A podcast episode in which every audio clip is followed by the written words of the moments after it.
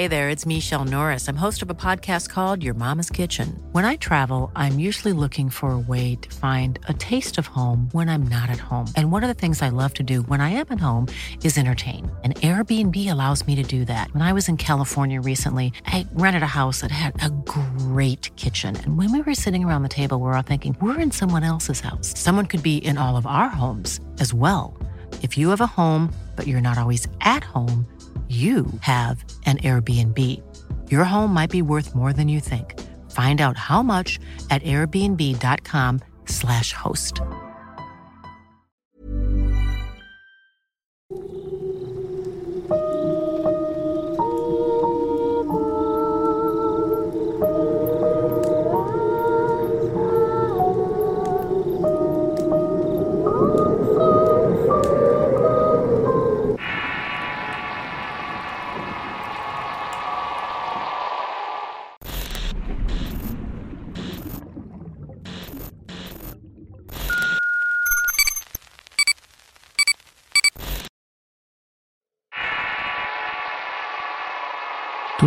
Nocturno.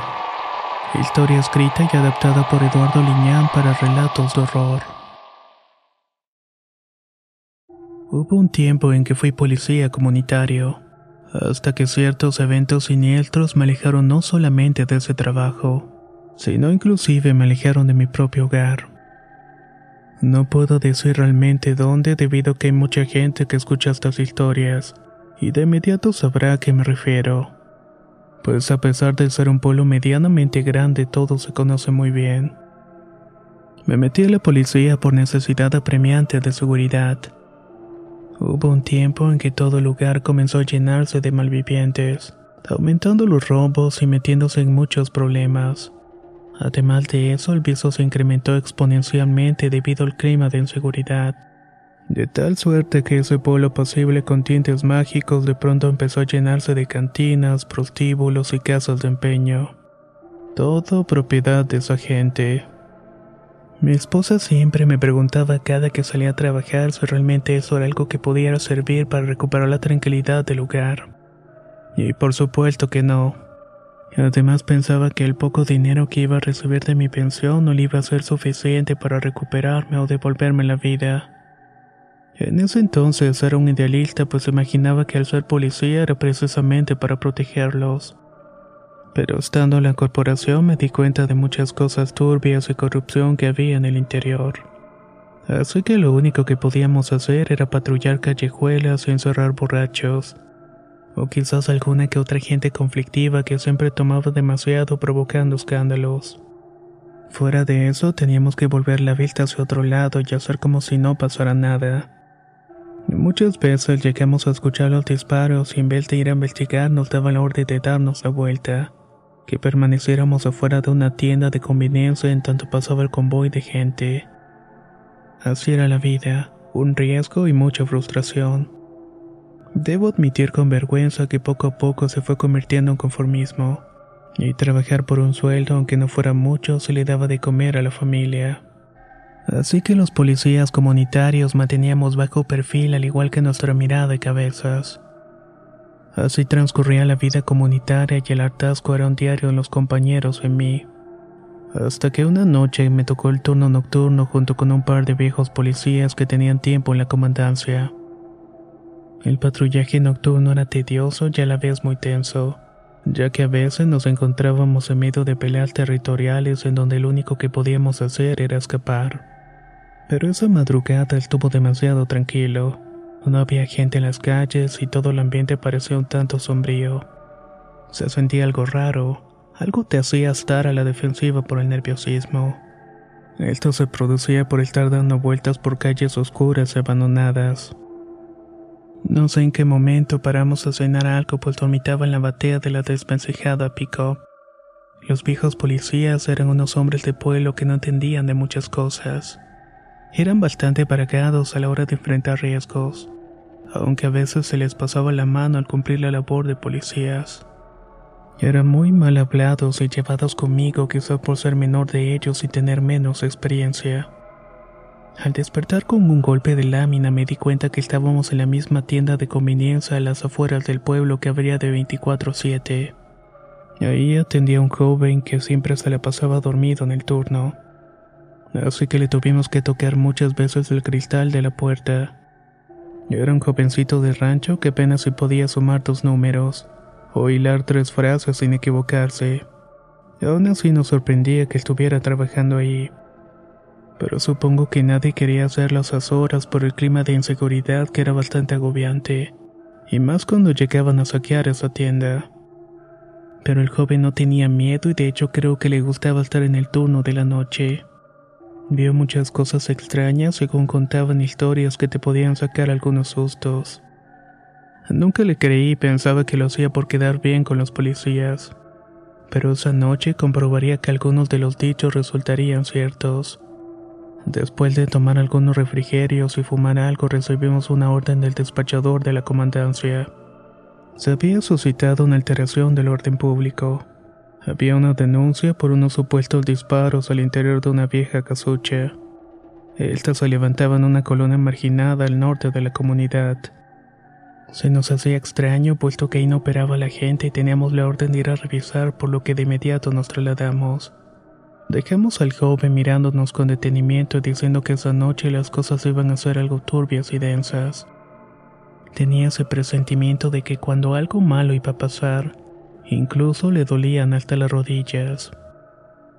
Los viejos policías se burlaron de él, pero yo me quedé algo inquieto y mientras íbamos de camino hacia el lugar de la denuncia, pasaron por mi mente muchas cosas. Miraba el cielo estrellado y cómo nos íbamos alejando del poblado. Tomamos un camino de brecha donde levantamos mucho polvo y por fin llegamos a un camino empedrado donde se miraban unas casas de material y techos de lámina. Eran casas de familias que se emparentaban entre ellos, y más allá de las primeras casas había otras más que le pertenecían quizás a los más viejos de la comunidad. En una de esas casas había ocurrido algo y como los policías debíamos investigar qué fue según el reporte. Toda la calle estaba oscura y no había gente afuera como habitualmente sucedía cuando había alguna situación de violencia doméstica. Suponíamos que quizás como hubo disparos todos estaban metidos en las casas. Cuando bajamos de la camioneta de entre las sombras salió un viejito que era conocido del lugar. Tenía un rostro más violento y desvelado y de inmediato saludó a uno de los policías que era un amigo. Iniciaron una conversación que me resultó bastante extraña. Afirmaba que algo estaba pasando en una vieja casucha, o una donde vivía una señora que todo el mundo llamaba Doña Anastasia. Se sabía muy poco de ella. Recuerdo que alguna vez mi mujer me contó que había escuchado que era una especie de curandero bruja, que había venido de otras tierras y que había llegado a vivir a ese sitio. La casa estaba abandonada ya que el anterior dueño había muerto, y como nadie reclamó se le hizo fácil meterse y quedarse ahí un tiempo. El viejo decía que la mujer había estado haciendo cosas escandalosas dentro de la casa, durante la tarde había visto llegar unos hombres, pero según decían las malas lenguas, esa mujer se dedicaba a la brujería. Pero solamente eran habladas. Creía que era una simple mujer que vivía de la caridad de la gente y esos fuereños que fueron quizás eran algunos parientes. O quizás parientes a los cuales les había pertenecido ese lugar. Los vio entrar pero nunca los vio salir y esos disparos que escuchó fueron los que alertaron e hicieron hablar a la policía. Hey, it's Ryan Reynolds, and I'm here with Keith, co star of my upcoming film, If, only in theaters, May 17th. Do you want to tell people the big news? All right, I'll do it. Sign up now and you'll get unlimited for $15 a month in six months of Paramount Plus Essential Plan on us. Mintmobile.com slash switch. Upfront payment of $45 equivalent to $15 per month. Unlimited over 40 gigabytes per month. Face lower speeds. Videos at 480p. Active Mint customers by 531.24 get six months of Paramount Plus Essential Plan. Auto renews after six months. Offer ends May 31st, 2024. Separate Paramount Plus registration required. Terms and conditions apply if rated PG. Spring is my favorite time to start a new workout routine. With the weather warming up, it feels easier to get into the rhythm of things. Whether you have 20 minutes or an hour for a Pilates class or outdoor guided walk, Peloton has everything you need to help you get going. Get a head start on summer with Peloton at onepeloton.com.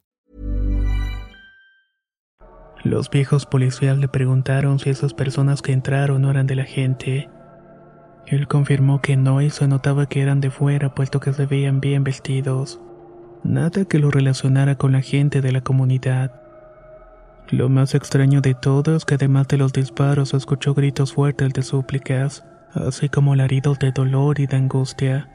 Además de mucha desesperación era lo que se escuchaba ahí. Todo en medio de truenos y golpes extraños que llamaron su atención y hicieron a los demás vecinos encerrarse en las casas. Pues a pesar de no verlos, estaban seguros que estaban detrás de las ventanas viendo y tratando de entender qué era lo que estaba pasando. Ya que esa gente estaba acostumbrada a ver detrás de la ventana pero nunca intervenir. Así que mientras los viejos policías se quedaban platicando con ese hombre, uno de ellos me ordenó meterme y verificar lo que había pasado. No entendía por qué debía hacerlo yo.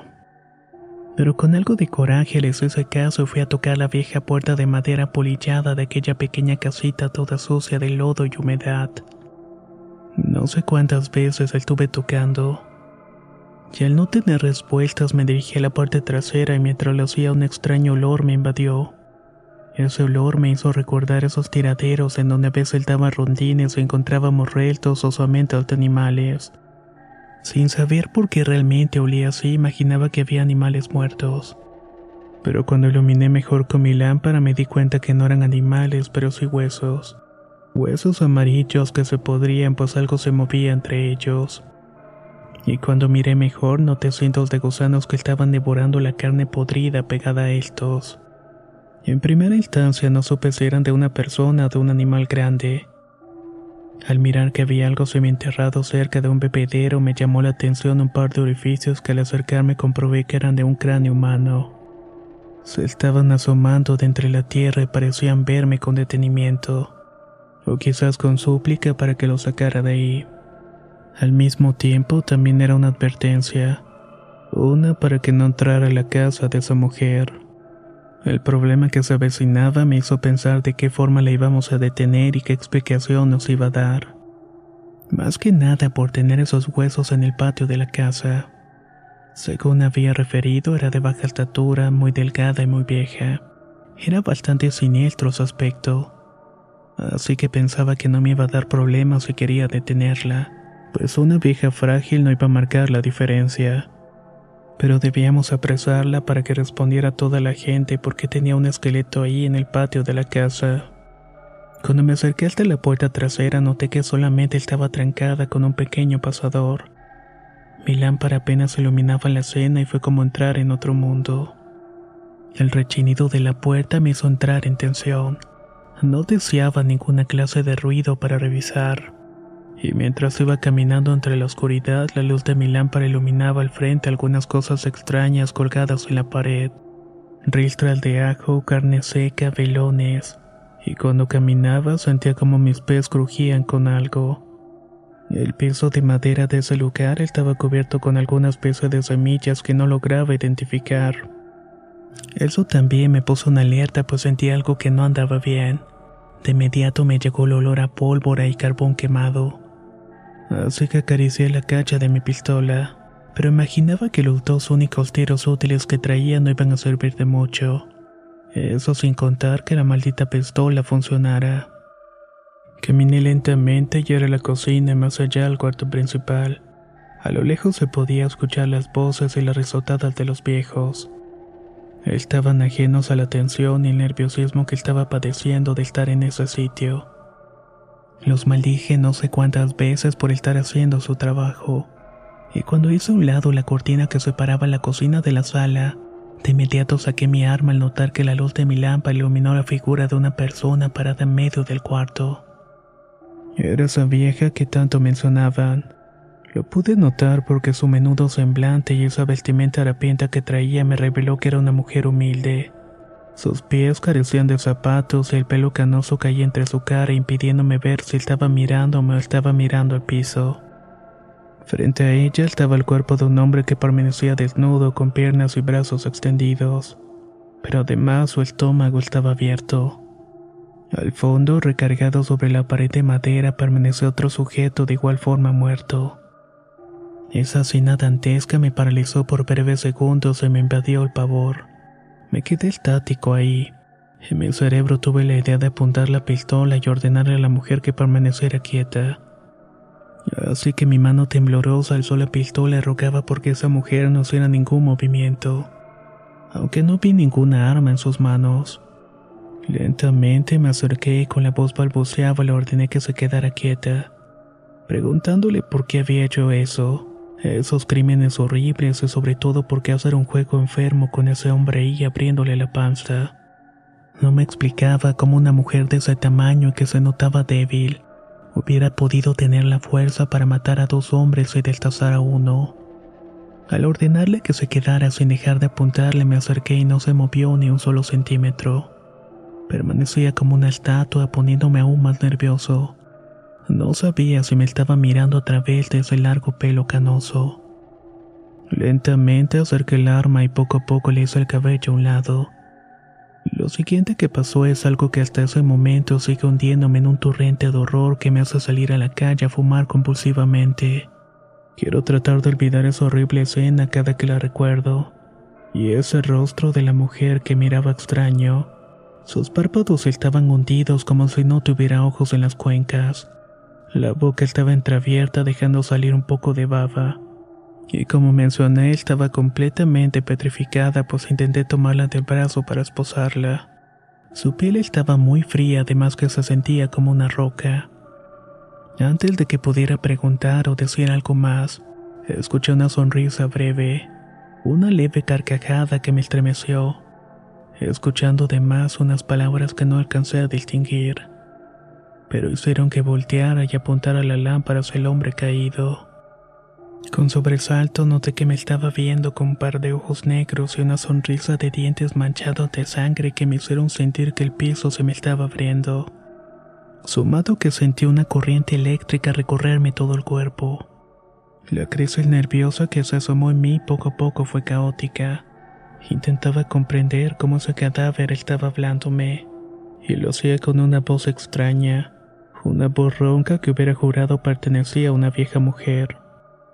Esa sonrisa y esos ojos horribles me hicieron gritar de pavor e intentar disparar mi arma hacia ese cuerpo.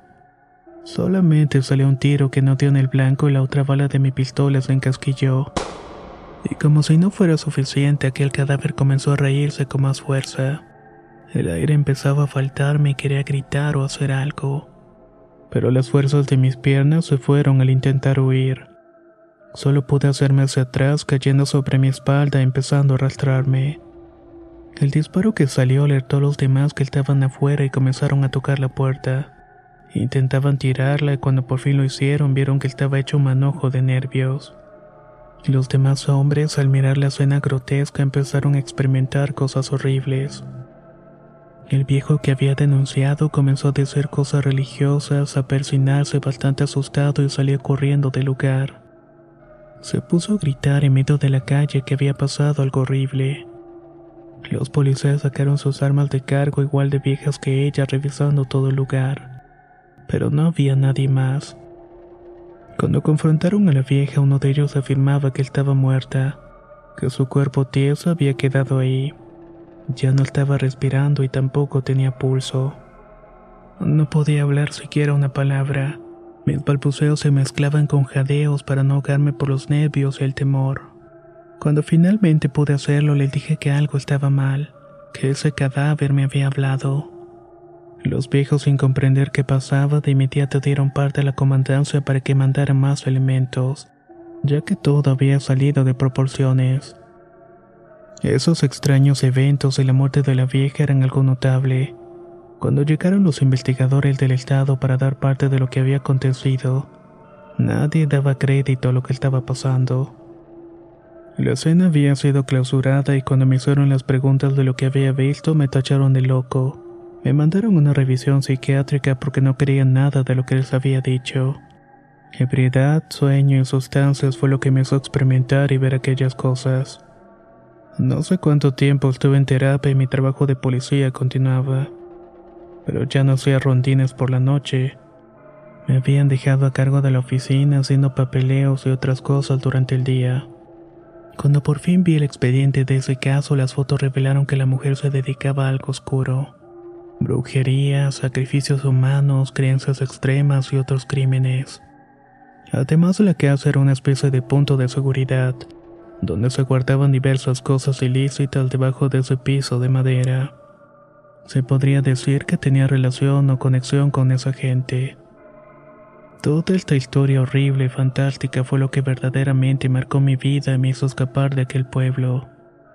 Después de ese momento extraño ya no fui el mismo.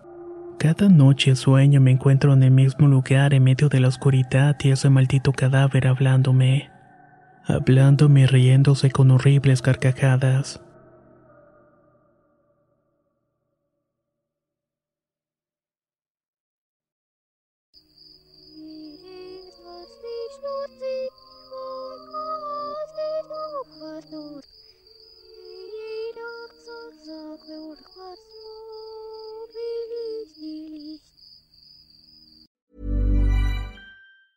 If you thought the only way to get a more defined jawline with natural looking results was through surgery, think again. Juvederm Volux XC is a non surgical injectable gel filler that improves moderate to severe loss of jawline definition and can help you achieve natural looking results with little downtime. Even better, this improved definition lasts up to one year with optimal treatment. No maintenance required. Improve jawline definition for a smooth, sculpted look with Juvederm Volux XC. For important safety information and to find a licensed specialist, visit juvederm.com. That's J U V E D E R M.com. Not for people with severe allergic reactions, allergies to lidocaine, or the proteins used in Juvederm. Common side effects include injection site redness, swelling, pain, tenderness, firmness, lumps, bumps, bruising, discoloration, or itching. There's a risk of unintentional injection into a blood vessel, which can cause vision abnormalities, blindness, stroke, temporary scabs, or scarring. Talk to a licensed specialist to find out if it's right for you. Hey, folks, I'm Mark Marin from the WTF Podcast, and this episode is brought to you by Kleenex Ultra Soft Tissues,